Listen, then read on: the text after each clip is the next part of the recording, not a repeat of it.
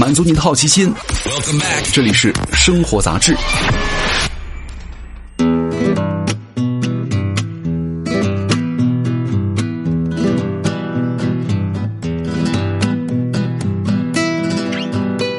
嗨，各位好，欢迎来到生活杂志，我是奥巴庆。今天咱们来关注一下兴趣班儿暑假结束了，对吧？中国的家长们又可以短暂的松一口气了。毕竟孩子们天天上的兴趣班儿终于可以歇歇了。为了让孩子们在玩的时候也不输给别人呢，暑假成为了家长们真正展示精力、财力和忍耐力的竞赛场了。几百块一小时的书法课、音乐课，到了这儿呢，家长通通都给你报上。刚刚从学校里喘口气的孩子，马上就被送进了各种各样的兴趣班里啊！过完一个暑假，你可能会发现哈，兴趣班真的用处很大，至少啊，能让小孩子们放弃好多个兴趣。但即便这样哈，很多一线城市的家长们也没几个人敢心平气和的让孩子少上两个兴趣班。每一个骂过应试教育、推崇快乐童年的家长呢，当真送孩子上了兴趣班之后呢，都会感觉到后悔，后悔没有早点送孩子去，因为这个兴趣班不上真的太不踏实了。说自己孩子没有上过兴趣班，就跟在某乎上说自己月薪没有过万一样。你不急啊，别人都替你急。就算呢，他们曾经看过什么小别离、小欢喜，孩子快逼疯的家长，对吧？信誓旦旦的要践行快乐教育。但你看到别人家的孩子三岁就能背唐诗一百首，还会在钢琴上弹小星星，你就会嫌弃自己的孩子只会玩泥巴，怎么着也得给他报个葫芦丝或者珠心算呢？那只报一个兴趣班也不够啊！比如说一位妈妈在孩子幼儿园阶段呢，给孩子报了绘画班，等孩子上了小学，发现别人都多才多艺，反手又给孩子报了钢琴班，孩子光懂莫奈还不够，从小就得向欧阳娜娜看齐啊！更何况。你要是不送孩子去兴趣班，就连孩子自己可能都会跟你急。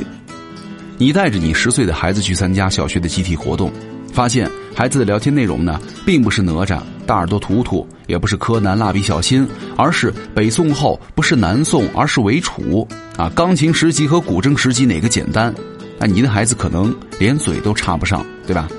要是你再问一下周围的家长，发现几乎所有人都会给孩子报了兴趣班。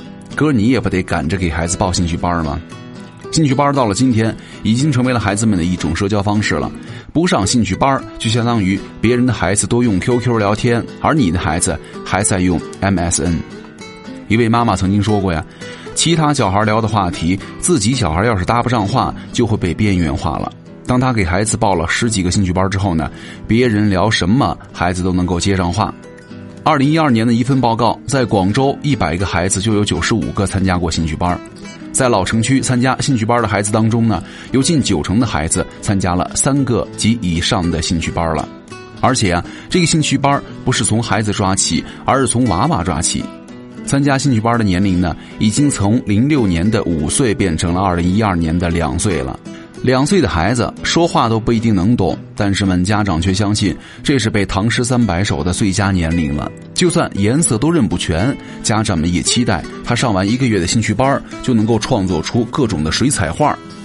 但其实啊，三到六岁的小孩参加美术班啊，并不会比不参加的更有艺术创造力。他们的优势呢，可能只是在于创作的时候呢，拥有更强的审题能力。但家长不管这个呀，兴趣班就是家长们的信仰。世界上没有不出色的孩子，只有没上兴趣班的孩子。即使是家长心里怀疑兴趣班的作用，也挡不住招生老师们对于课程的吹嘘，对吧？更何况同事的孩子已经一口气报了一年的课程了，再不报，别说小学了，你孩子可能上幼儿园都没了朋友。那些自己吵着要闹着上兴趣班的孩子，你挡都挡不住。在上什么兴趣班的问题上，只有大人才做选择题，小孩子呢，全部都要。以前觉得哈选兴趣班呢，好像都是家长的独断专行。我不要你觉得，我要我觉得，非要塞给孩子几个兴趣班上一上。但如今呢，抢着上兴趣班的孩子大有人在。比如说，广州一个报了十几门兴趣班的小男孩呢，对自己所有的兴趣班的科目都非常喜欢。妈妈让他捡几个，但是捡了就哭啊，哪个班也不愿意放弃啊。还有一女孩报了六个兴趣班，每天的课程呢也是满满当当。当妈的表示，这六门啊都是孩子要求自己报的，甚至他还在吵着让他妈再给他多报几门。那这种别人家的孩子看起来是让人省心又自豪啊！家长们也是觉得这些兴趣爱好能够给孩子陶冶情操啊，增强各种技能。何况技多不压身呢，何乐而不为呢？对吧？当有兴趣的时候，他可能十个兴趣班都不想落下，跑断腿每个都得上。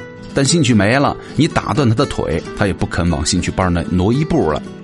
家长们每天就是像那个推着石头上山的西西弗斯，只不过现在啊是每天推着一个什么都不想学的孩子去了兴趣班，以为上完一次课就会有一些进步，到第二天你会发现孩子又到了原点了。一项针对上海四所小学的调查显示，百分之八十四的孩子的兴趣都发生过变化，超过一半的孩子认为这些变化呢是因为自己成长了，摸索出了自己真正的规律和兴趣。孩子们换兴趣比渣男换女朋友还要快啊！那是因为他们口中的兴趣不见得是真的兴趣，对吧？通常来说呢，兴趣的培养包括三个阶段：有趣、乐趣、秩序。孩子们口中的有兴趣，更准确的来说，应该是好奇，是新鲜感。等他们开始深入学习，特别是遇到挫折的时候呢，就很容易没有兴趣了。就算家长们每天推着他们学。到了初中、高中，考试的压力一来，再强烈的兴趣呢，也得就此打住。二零一七年的一份报告，在初中以前呢，大概百分之六十的家长会给孩子们报音体美兴趣班；初中家长呢，这一比例只是略多百分之二十，而高中家长呢，比例甚至低于百分之十。当然了，这些少了的兴趣班呢，并不是因为家长们想让孩子轻松一点，纯粹的就是想把时间和钱都拿出来投入到学习和补习班上，啊。课没少上，只是从吹拉弹唱变成了数理化生啊！所以说，为了让这个幻觉永远存在，家长们是心甘情愿的把大把的钱钞票投进去，像投进了一个没有感情的碎钞机。如果你月入一万，没有孩子，你的钱呢，很可能花在了这些地方。除了必须的吃喝用玩是吧？每个月呢，还能够跟小姐妹逛两三次商场，买几件当季的衣服，尝试一些新菜，去听几场演唱会，看话剧。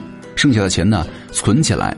但是你一旦有了一个要上补习班的孩子，即便是你月薪三万，但是你也是过得特别穷。比如广州一位月薪三万的高管妈妈，月薪已经足够秒杀全国百分之九十五的人，却连衣服都不敢买几件，因为她的女儿呢，暑假一个月就要花费三万五千块钱，其中钢琴、游泳和英语等兴趣班呢，就得要一万多。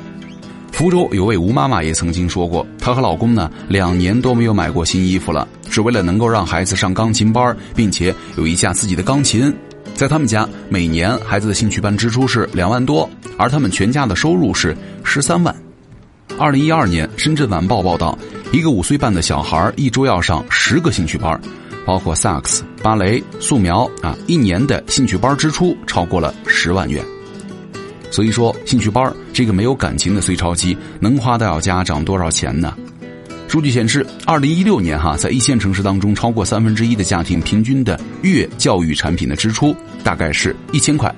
要知道，在北京这样的一线城市，可支配收入最高的那五分之一的家庭，二零一六年的家庭人均可支配收入是八千七百八十五块钱呢。在要上兴趣班的暑假呢，家长们可能五百块一件的衣服也得犹豫半天也不买。但是呢，五百块一小时让孩子们在纸上画几个圈儿，他们就能够马上掏钱出来。光是为兴趣班花的钱呢，就已经足够压得很多数家长喘不过气儿了。不过再想想，逼着孩子上兴趣班，怕影响了亲子关系；那不逼一把孩子吧，又怕落后了别人。学得多怕孩子太累，那学得少又怕孩子没特点。不想参加这样的比赛呢，又不得不参加，更是让家长们操碎了心。这样看来的话，花钱真的是家长们遇到的问题当中最简单的一个了，对吧？你的孩子上补习班了吗？好，感谢各位收听本期的生活杂志，我是奥巴庆，我们下期见，拜拜。